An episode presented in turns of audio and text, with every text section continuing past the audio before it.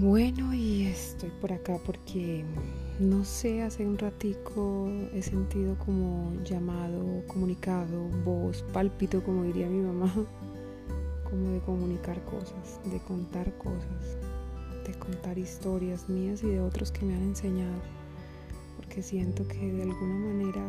puede tocar a alguien, puede motivar a alguien, puede inspirar a alguien a que se mueva del lugar donde está, que trascienda, que cambie, que experimente cosas diferentes que puedan ayudarlo a sanar, a cambiar o a sonreír.